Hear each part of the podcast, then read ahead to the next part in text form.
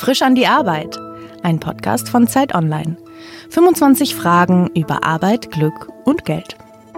Herzlich willkommen bei Frisch an die Arbeit, dem Podcast bei Zeit Online. Heute zu Gast ist Sophie Hunger. Hallo. Herzlich willkommen, schön, dass du da bist. Wir wollen ähm, heute ein bisschen über deine Arbeit als Sängerin und Musikerin sprechen. Meine erste Frage wäre, wenn du nicht gerade diese Interviews gibst, wie du es heute machst, was ist ein normaler Arbeitstag in deinem Beruf? Oh, das gibt's nicht so. Also wir haben so Zyklen. Meistens schreibt man ein Album. Das ist dann eine eher einsame Zeit, wo ich alleine bin. Das kann manchmal paar Monate dauern oder kürzer oder länger. Und dann geht man ins Studio. Da ist man dann schon ein paar mehr Leute. Und dann stellt man eine Band zusammen und dann geht man auf Tour. Und die Tour kann hm. dann manchmal auch äh, viele Monate dauern, also je nachdem, wie viele Leute kommen. Ähm, und so gibt es so verschiedene Phasen und wenn man damit zu Ende ist, beginnt man wieder von vorne eigentlich. Was ist deine Lieblingsphase? Ähm, das Spielen würde ich sagen. Und zwar so der, der Anfang der Tour und das Ende der Tour. Eigentlich wie im Leben. Der Anfang ist gut und das Ende. Und in der Mitte muss man ein bisschen ausharren. Also als klassischer Arbeitnehmer ist es so der, so der letzte Tag vom Urlaub ist eigentlich immer der schlimmste Tag, mhm. weil man wahnsinnig viel noch abarbeiten muss. Aber der letzte Tag vom Urlaub ist auch ganz schlimm, wenn man weiß, jetzt kommt die Welle über einen rübergeschwappt. Ist das bei den Touren auch so, dass du merkst, so der letzte Tag, wo du frei hast, wo du nicht in den Tourbus steigen musst, dass da so ganz viele Dinge noch einen Kaffee trinken und noch das erledigen und noch einmal richtig durchatmen, weil du weißt, die nächsten sechs Wochen gehöre ich einfach Tag und Nacht dem Publikum. Ja, ein bisschen schon, ja. Man überlegt sich schon, was kann ich jetzt noch machen, was ich nachher nicht mehr, ganz lange nicht mehr machen kann. Was machst du denn so? Ja, also früher habe ich wahrscheinlich noch versucht, habe ich noch in dieser Illusion gelebt, dass ich irgendwie Freundschaften pflegen kann und so. Ähm, ja, nee, jetzt mache ich so Sachen. Ich gehe vielleicht noch, ja, noch Fußball spielen im Park oder so. Ja, genauso Sportsachen mache ich noch, weil mhm. auf der Tour geht das nicht so gut, auch wegen den Verletzungen. Also Skifahren zum Beispiel darf ich auch nur in den tourfreien Zeiten. Also wenn, ja. Wer, wer bestimmt das denn? Ich. Ach so, okay, das hast du selber auferlegt und gesagt, ja. sowas, ich fahre so riskant Ski, wenn ich genau. das in der Tour mache, das gibt einfach total Ärger, weil genau. ich Konzerte absagen muss. Ich bin ein vernunftsbegabter Mensch. Ich habe mir so bestimmte, ganz wenige Richtlinien geschaffen und an die versuche ich mich zu halten. Und worauf freust du dich am letzten Tourtag am meisten? Ähm, einzukaufen, also in den Supermarkt zu gehen und Tomaten, also einfach einzukaufen. Also wieder selbstbestimmt zu sein ja, und zu sagen, so ich möchte jetzt das aber haben. Ja, ja, oder einfach mehr so äh, Lebensmittel einkaufen und dann sie schneiden und sie in einen Kühlschrank hineinlegen.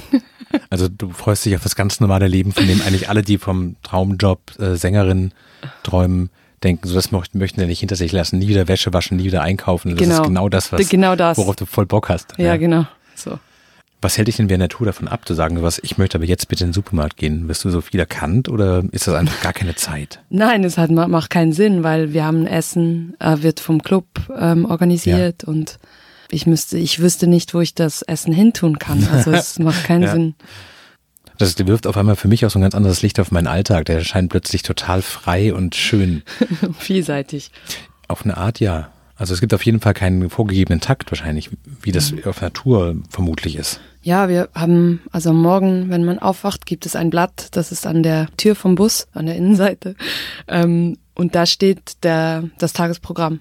Hm. Und jetzt, aber jetzt ist es, äh, gibt es schon Apps, das heißt Tour Management. Ja. Das, ein, das heißt, haben wir jetzt neu alle. Und jetzt kommt es alles aufs Telefon. Also wann, um welche Zeit Essen ist oder Soundcheck oder Promo-Sachen oder Spezialprobe oder irgendwas halt. Und das ist der schönste Teil deines Jobs, ist auf Tour zu sein.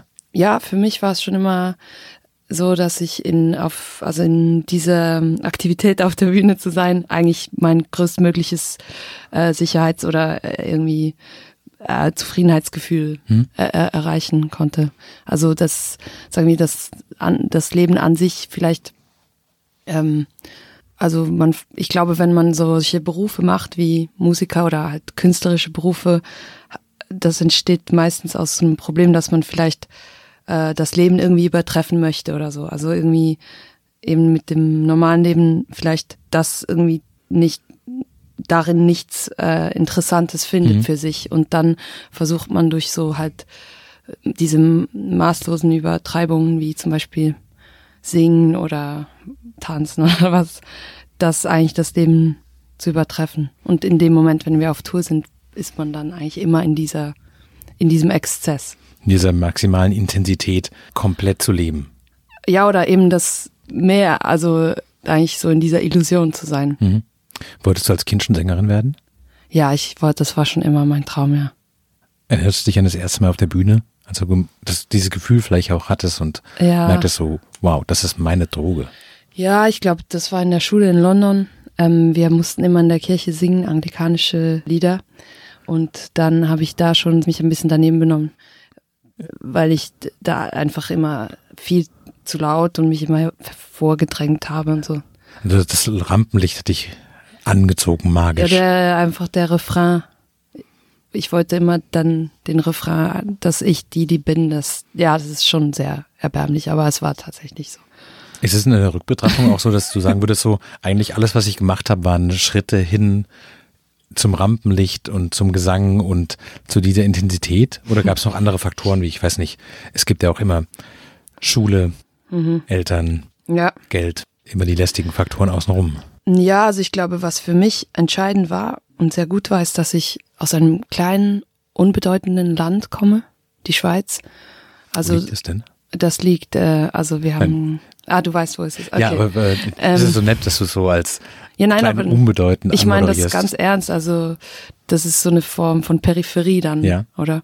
So eine Diaspora, man kommt aus einem kleinen Land, äh, die jetzt auch mus musikgeschichtlich nicht, im, nicht groß relevant ist und dann entsteht natürlich eine große Sehnsucht dadurch. Also ich glaube, für mich wäre es schlimm gewesen, wenn ich jetzt New Yorkerin oder so gewesen wäre. Also weil die große Stadt und dieses MTV-Leben sozusagen auch ein Versprechen war, so aus dem kleinen, engen, unbedeuteten rauszukommen. Genau, genau, aus der Bedeutungslosigkeit, aus der, aus der Mittelmäßigkeit oder so diese, diese, diese Erbärmlichkeit, die man so empfindet als, als Teenager hm. mit seinem eigenen Leben.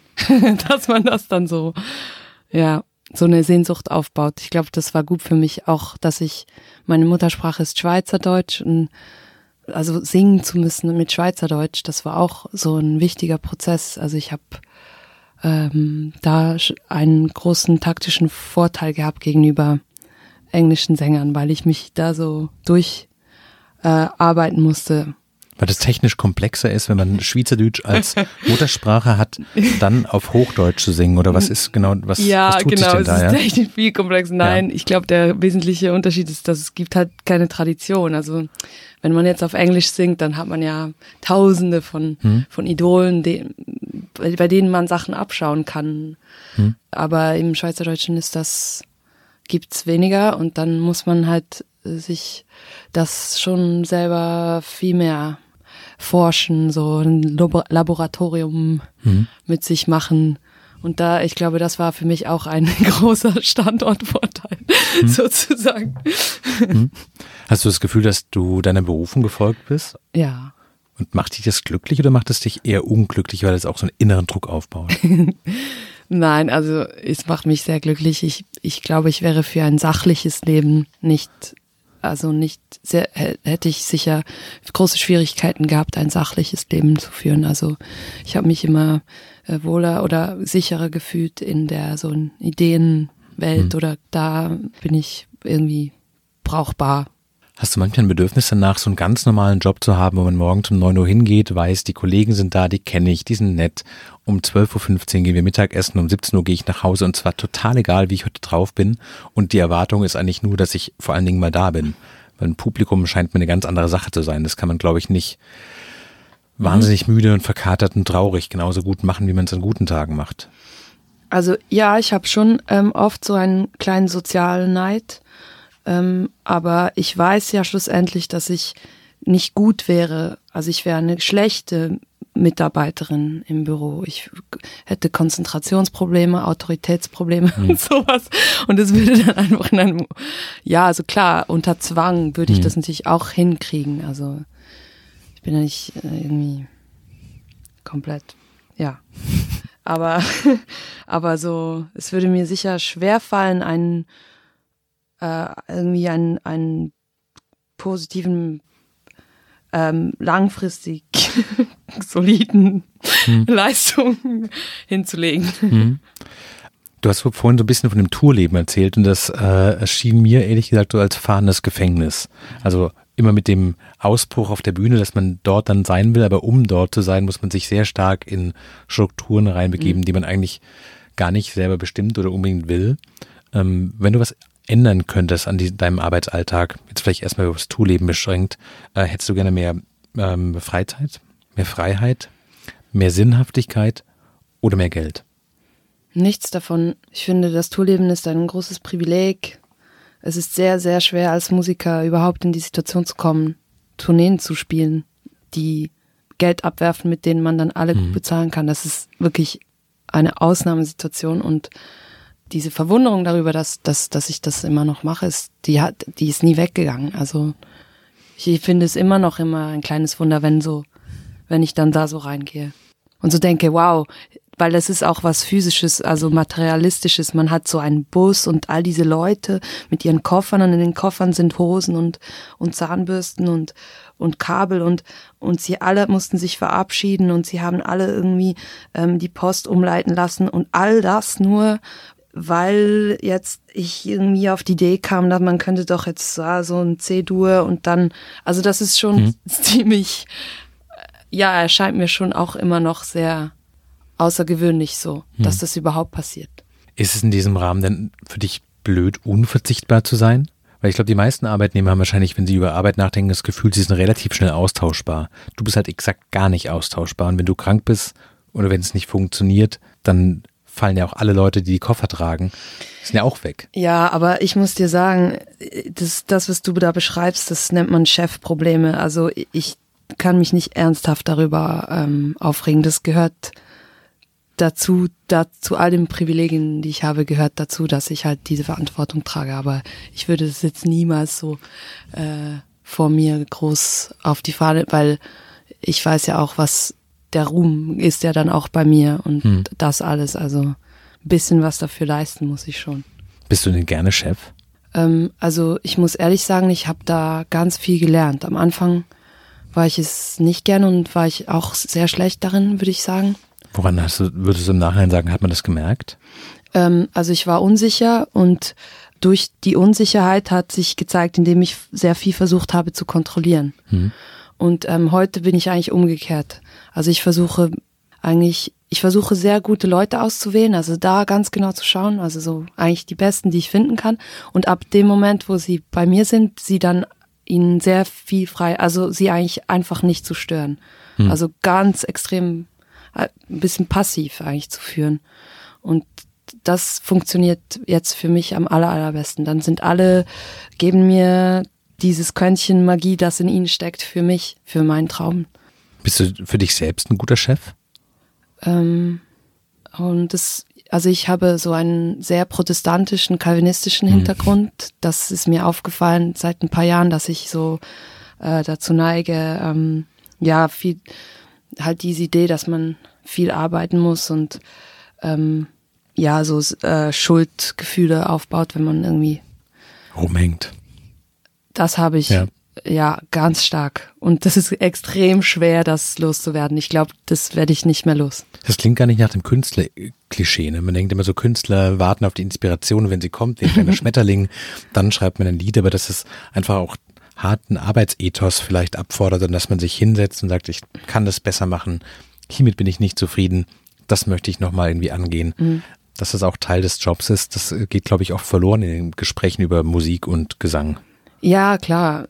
Aber ich glaube, es braucht beides. Also man braucht sicher in seiner, in seinem Wesen so eine Goldgräbermentalität. Also mhm. das ganz bestimmt, weil man weiß, ja, ich kann es nicht sicher sagen, dass ich je wieder ein Lied schreibe. Das liegt ja nicht ganz in, also so ganz sicher kann man nicht sein, aber gleichzeitig ähm, ist, ja, sind wir ja trotzdem, es ist ja kein Zufall, dass wir das machen. Also es ist ja auch ein Handwerk und ähm, also so Geschmack ist eigentlich eher was für Anfänger. Also man muss schon irgendwann in der Lage sein, gute Musik auch einfach zu produzieren.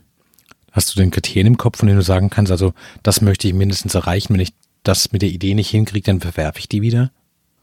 Ja, klar, ja. Wenn, ich weiß nicht, wenn der Text irgendwie zu billig ist oder, oder wenn, wenn es nicht gut klingt. Ich glaube, ich bin ein bisschen sehr streng mit, wie die Aufnahmen klingen. Also mit der Aufnahme selbst, jetzt nicht mit der ähm, Zusammensetzung aus den verschiedenen Instrumenten und dem Gesang, sondern wirklich zu sagen, wie klingt Ja, das, wenn genau. ich das das erste Mal höre, ist es das, was ich im Kopf habe? Genau, also mein Ziel ist eigentlich dann immer, dass wenn so die die äh, zehn größten Nerds von ähm, Vinylaufnahmen meine Platte hören und denken, ah, das klingt schon sehr gut. Sie müssen noch nicht mal die Lieder gut so gut finden. Aber wenn Also das Technische ist wirklich zu sagen, sowas, das soll auch technisch einfach so gut sein, wie es nur irgendwie geht. Also das Gegenteil von Punkrock-Attitüde quasi. Nein, nicht technisch, sondern einfach wie es klingt. Weißt du, ich weiß nicht, wie gibt es ein Wort für das Sound, einfach wie die Die Harmonien, Nein, Ist das, das? Ähm, weißt du, dass es viele Frequenzen hat. Das also wie satt es klingt. ja, wie reich Ja. es ist. Ja. Sowas finde ich gut. Kannst du deine alten Alben noch anhören, Mhm. wenn du jetzt diese ganzen Sachen weißt oder kriegst du die totale Krise und denkst, das ist total falsch produziert. Hier Nein. ist das Schlagzeug total blöd und Nein, nein, also am Anfang wusste ich überhaupt nichts davon und dann hat mich das gestört, weil ich so abhängig war von diesen Typen immer im Studio und dann habe ich ähm, eine Schule gemacht in Amerika vor zwei Jahren nach dem letzten Album ähm, wo warst du? in Los Angeles. Ja. Ist es in einem Institut dort oder? Ja, genau. Ja. Wo? Äh, das war, oh, ich weiß nicht mehr, die, ich glaube, es war in der Nähe vom Hollywood Boulevard. Ja. Aber es ist jetzt nichts, was man kennen würde, wo man sagt, oh, das ist die Produzentenschule, wo. Nein, nein, nein, es Ja. ist so, es sind so drei, vier Tontechniker, die das so anbieten in Zusammenhang mit, also mit Pro Ja. Tools, mit einem, Ja. Mit Also eine einem Software, bestimmten, ja. mit einer bestimmten Software. Ja. Und was, was hast du dabei gelernt? Also kannst du jetzt sagen, so, ich würde halt nie wieder die Snare so hochdrehen oder solche Nee. Sachen. Das ist Nee, das ist, Gefühl. da, nee, es war gar nicht mehr das, das war wirklich mehr nur ähm, äh, die, die Software gut zu benutzen. Es war mehr das, aber über, darüber konnte ich dann, hatte ich erst die Möglichkeiten dann zu verstehen, wie, also ich brauch, das ist das Instrument, was ich lernen musste, um überhaupt ähm, dann die Frequenzen aufnehmen zu können, verstehst Mhm, du? versteh also ich, es war ja. wie das in der Mitte. Welche Instrumente beherrscht du denn insgesamt? Also, also richtig beherrschen tue ich eigentlich gar kein Instrument. Ich spiele einfach so ein bisschen Klavier und Ja. Gitarre. Und, äh, ja, also nein, ich meine, weißt du, John Coltrane und so, es ist schwierig Ja, zu sagen, dass klar, man man- was beherrscht. Mir ist schon klar, dass aus deiner Sicht beherrschen was anderes heißt, als es für mich heißt. Aber ich würde sagen, wenn man die Leute in deinen Konzerten fragt, ob du Klavier spielen kannst, würden die nicht sagen, ja, da, auch so ein drückt man so. bisschen. ja. Genau, ja, man spielt dann da so. Die gehen schon davon aus, dass du es irgendwie kannst und die mögen ja auch, was du machst. Ja, das ist so ein Spiel auch, dass man das so, so eine Illusion schafft. Ich glaube, das sieht schon so aus, als würde ich das echt gut können. Das reicht ja oft auch. Oft reicht es, wenn andere Leute glauben, dass man das, was man macht, kann. Ja. genau. Für wen schreibst du denn die Musik? Ist das was, was du für dich machst letztlich und die anderen dürfen mal zuhören? Oder hast du schon auch das Publikum immer so ein bisschen im Hinterkopf und denkst so, das hier ist ein Moment, da geht kurz der, weiß ich nicht, der Beat weg und dann setzt das ein und das ist ein unfassbarer Eupho- Euphorie-Moment und du freust dich dann schon drauf, weil du weißt, in den Konzerten, dann rasten die Leute einfach aus, wenn das passiert. Nee, das habe ich nicht. Also, die sind, die Leute sind schon immer bei mir, aber ich kann nicht so, also ich glaube, die besten Sachen sind dann, wenn ich eigentlich so, wenn ich irgendwie das irgendwie gut finde. Ja. Wenn, wenn bei diesen ganzen Streaming-Plattformen sieht man immer, was die meistgehörten Lieder sind. Ist es auch so, wäre das auch deine Auswahl, wo du sagen würdest, das sind meine besten Lieder? Oder sitzt du davor und denkst, ey, warum mögt ihr nicht das Lied so sehr? Das habt ihr so oft gehört. Ich und ich finde es okay. Ich ganz ehrlich weiß nicht, welche Lieder die meisten Streams haben. Du guckst nie nach. Nein. Du achtest nicht auf das Feedback, das du sonst so kriegst. Du versuchst das außen rauszuhalten. Ähm, also ich habe vorgestern habe ich auf Instagram und Facebook die Leute gefragt, was ich auf der nächsten Tour spielen soll. Mhm. Und da haben sie dann, also viele haben dann geantwortet und so habe ich das dann gesehen. Aber deckt sich das mit deinem eigenen Gefühl, dass du sagst, das sind eigentlich die Lieder, die mich am meisten ausmachen als Künstlerin und das ist das, was ich am meisten mag? Oder Äh, ja, schon ein bisschen. Ja, ja, ja. Es war, also es waren zum Beispiel jetzt auch nicht so viele Singles dabei. Also man hat ja bei jedem Album meistens Hm. klar. zwei, drei Singles.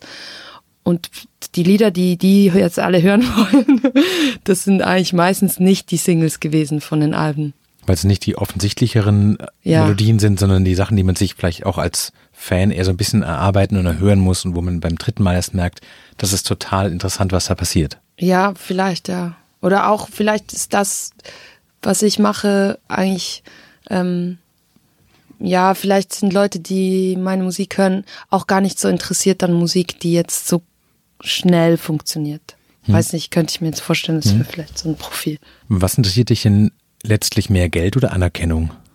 Ähm, muss ich jetzt zwischen diesen beiden entscheiden oder soll ich sagen, was?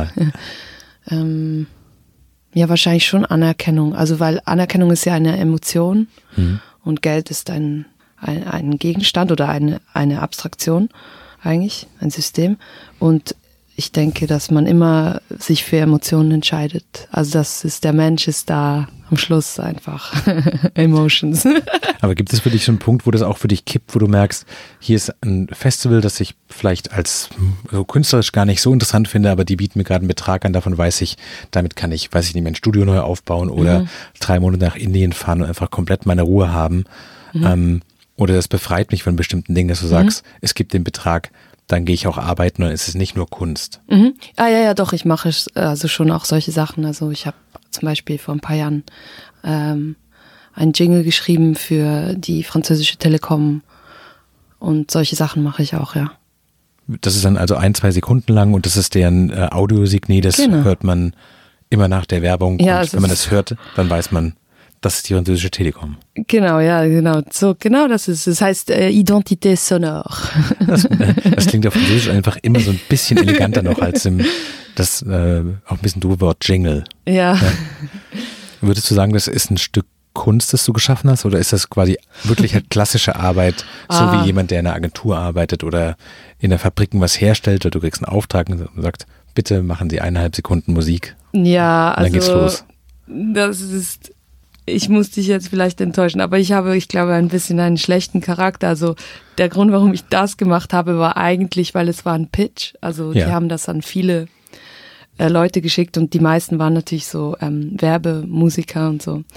Und ja, halt sehr hoch angesehene so Leute aus dieser Branche. Und mein Agent hat zu mir gesagt, ja, komm, mach das nicht, du wirst es ja eh nicht du wirst mhm. es ja eh nicht kriegen. Und das ist sehr motivierend, ja.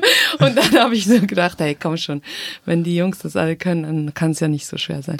Und dann habe ich ähm, tatsächlich auf ähm, BBC, dann habe ich so eingegeben in Google irgendwie The History of the Jingle oder so. Ja. Und dann bin ich auf so eine Radio-Podcast gestoßen über die Geschichte vom Jingle und dann habe ich mir das so angehört und dann gab es da so ähm, Musikwissenschaftler, die irgendwie wohl so Muster entdeckt haben in allen Jingles, die es je gab, die für das menschliche Ohr besonders irgendwie, irgendwie einprägsam mhm. sind. Und da habe ich mir das so angehört, mir so die zwei, drei Regeln aufgeschrieben. Dann habe ich ja einfach das dann so drei, ich habe dann drei gemacht und dann habe ich die geschickt und dann habe ich irgendwie sechs Monate lang nichts gehört und dann plötzlich hieß es, dass das wohl dann halt dasjenige war, was die dann ausgewählt haben. Das ist wahrscheinlich dein bestbezahltes Stück Musik bis heute, oder? Das kann man so sagen. Darfst du sagen, was man dafür bekommt? Nein. Ich habe davon gar keine Ahnung. Nee, nice. nee, aber es ist schon, es ist also was wirklich manchmal, ähm, also manchmal lachen wir darüber, aber manchmal muss ich auch darüber weinen, wenn ich daran denke, dass man das hat man dann so in drei Tagen gemacht und gleichzeitig geht man dann so jahrelang auf Tour und hat irgendwie einen Bandscheibenvorfall und sowas. Und es schaut, ja, es, es ist dann fast, also man kann es, es ist einfach absolut, ähm, äh, ja, um, eine Diskrepanz zwischen dem, mhm. dem Aufwand und, ja. Bist du ehrgeizig? Ähm, ja, ich glaube schon. Aber ich bin gleichzeitig sehr undiszipliniert. Deswegen ist es dann schwierig. Das ist dann so ein ständiges Enttäuschtsein von sich. Wann weißt du, wann ein Album fertig ist? Also woher weiß man das denn? Ich weiß es dann, wenn ich das Gefühl habe, ich habe mindestens ein Knaller. Ja? Das ist das, das reicht. sozusagen sowas. Ich will einen Superknaller da drin haben und dann kann es losgehen. Ja, also bevor, also wenn, manchmal hat man so zehn Lieder, man findet alle gut, aber man hat noch keinen Knaller. dann, dann, kann man nicht aufhören, muss man noch weiter. Das machst du aber für dich, das machst du nicht im Hinblick auf das Publikum oder weil ähm, die Plattenfirma sagt, Sophie, Nee, wir das- brauchen jetzt noch einen, einen Hit hier. Ja. Also stellt man sich das ja vor, dass der Ja. Plattenboss kommt und anruft und sagt, das ist alles schön mit deiner Kunst, aber wo ist der Hit? Ja, das gibt's schon, aber also ich bin ein bisschen in einer speziellen Situation, weil ich ähm, meine Platten selber finanziere. Also ich, da gibt's sozusagen kein, also wenig Platz für einen Autoritätskonflikt.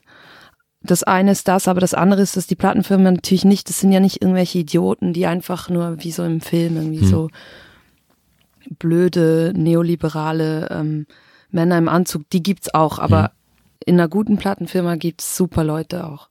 Und die haben ja schon auch, die haben viele Alben gemacht, manchmal über Jahrzehnte Erfahrung und die haben manchmal ein Gefühl für das, was ich nicht habe und können mir auch sagen, ja, es ist gut, aber es fehlt noch was und und ich brauche, ich sehe noch etwas nicht oder höre was nicht, was was ich weiß in dir ist und so. Das darauf kann ich schon auch ein, eingehen. Also wie ein Trainer oder Coach, der sagt so, komm, du kannst das besser. Ja, Gib noch eine vielleicht. Runde, noch ein bisschen mehr und dann, Ja, vielleicht dann, so dann gewinnst so. du das Ding auch richtig. Genau. Das ja vielleicht so ein bisschen so. Du hast erzählt, dass du deine Alben selber finanzierst. Mhm. Das heißt, du hast da alle künstlerische Freiheit. Du kannst es so lange machen, wie du willst Mhm. oder solange Geld da ist zumindest. Und wenn du zufrieden bist und wenn die Plattenfirma sagt, ja, das finden wir auch gut, dann gibst du denen die Rechte daran. Aber in dem eigentlichen künstlerischen Prozess bist du komplett auf dich gestellt. Ja, genau so ist es. Ähm, aber das ist vielleicht eine Entscheidung, weil es gibt ja verschiedene Arten von Popsängerinnen. Es gibt ähm, solche, die sind mehr Interpretinnen, also die sagen dann, okay, schickt mir Lieder. Hm. Ähm, zum Beispiel Adele oder Celine Dion oder so, die, die kriegen dann so Vorschläge und dann wählen sie die Lieder aus, die sie gerne mögen und singen die dann. Und dann gibt es halt mehr so Song Songwriter wie, wie mein Profil, dass wir selber das auch schreiben. Und deswegen muss ich eigentlich immer meine berufliche Zukunft in gewissermaßen selber für mich vorbereiten. Also Hm. Du bist komplett eigenständig und eigenverantwortlich. Also Ja. du bist dann auch verantwortlich, wenn das Album gar nicht läuft. Dann ist Ja. es auch dein Problem letztlich. Genau. Und wenn es sehr gut läuft, dann bin, kann, bin ich auch die, die am meisten davon dann profitiert. Also es ist halt das, das ist das Chefproblem.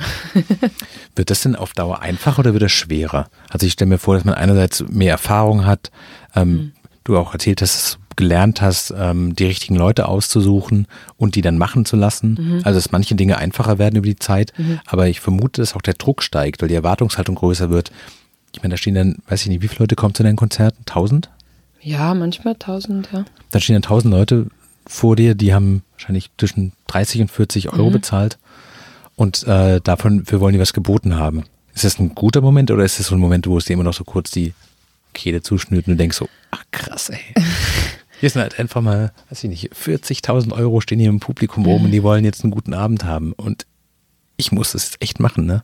Ja, also ich mir gefällt diese ähm, Situation, weil es mich auch so ein bisschen ja mir mir gefällt eigentlich die Idee vom von der vom Musiker als Teil der Arbeiterklasse, auch wenn das jetzt sehr anmaßend klingt, aber dass man eben ähm, genau wie du beschrieben hast, die Leute kommen, sie haben sich freigenommen, sie haben vielleicht irgendwie ewig lange einen Parkplatz gesucht und so und sie haben sich für dich entschieden, heute Abend zwei Stunden geben sie von ihrem Leben, das nur ein einziges Mal stattfinden wird, für dich.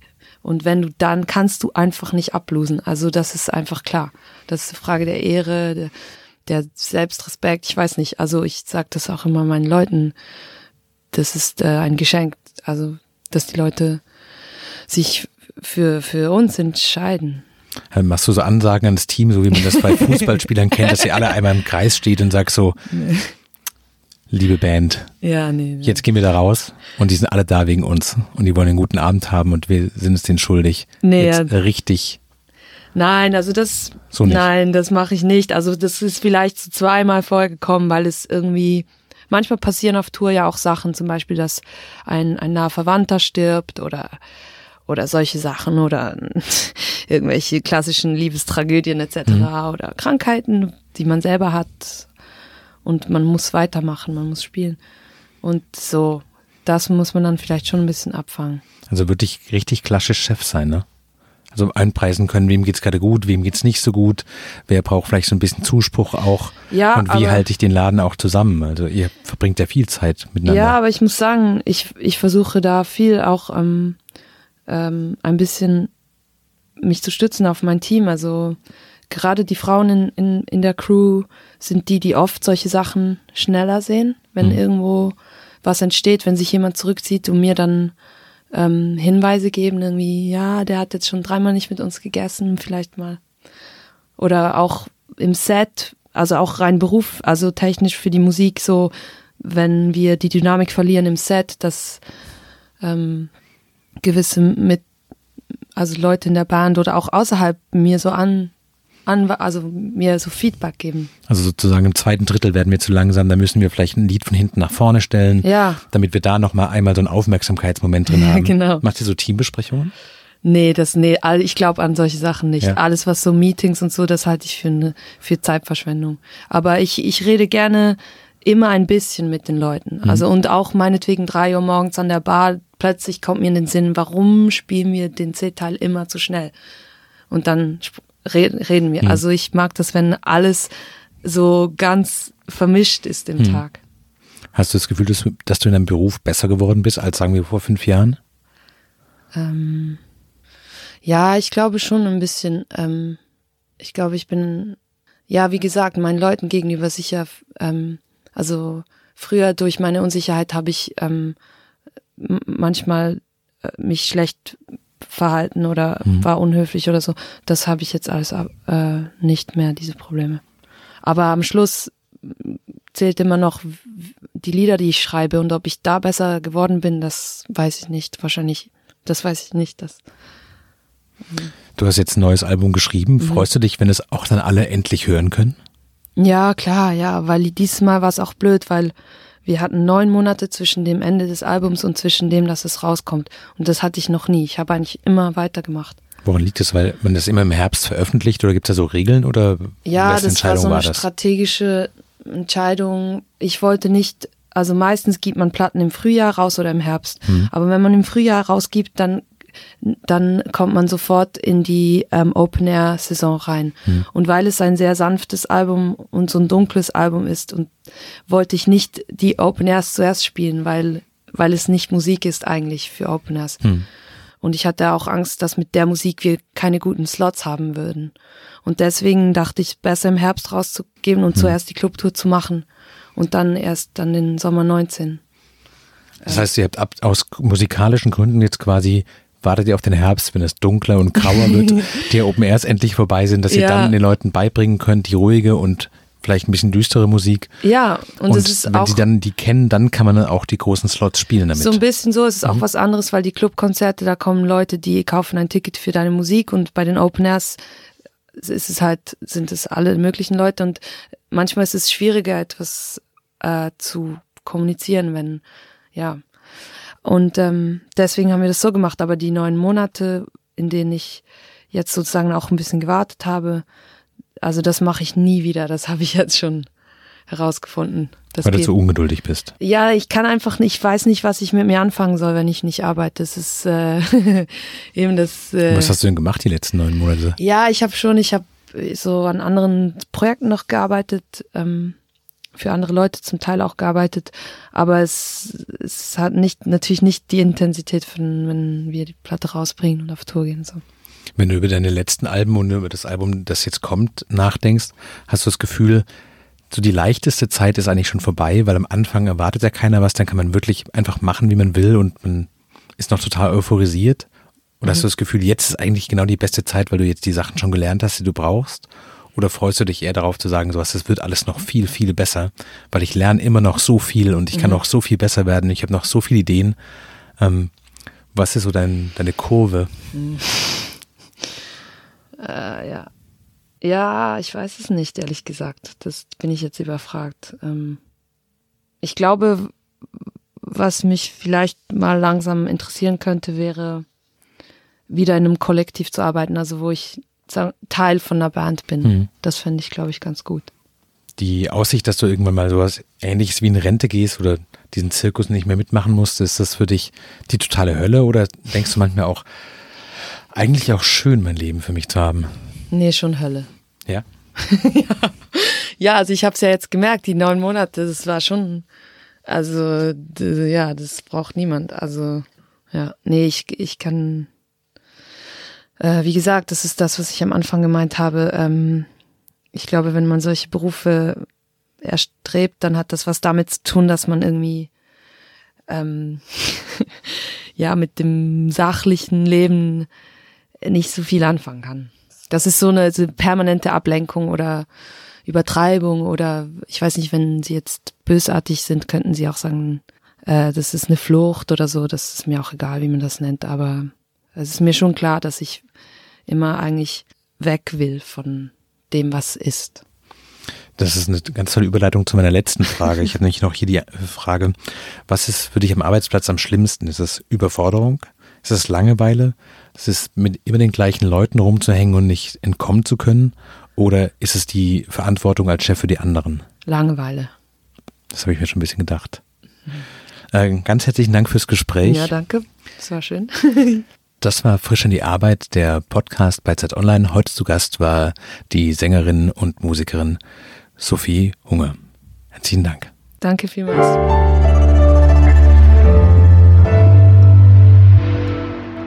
Frisch an die Arbeit, ein Podcast von Zeit Online. Konzipiert und moderiert von Leonie Seifert und Daniel Erck. Produziert von Maria Lorenz, poolartists.de.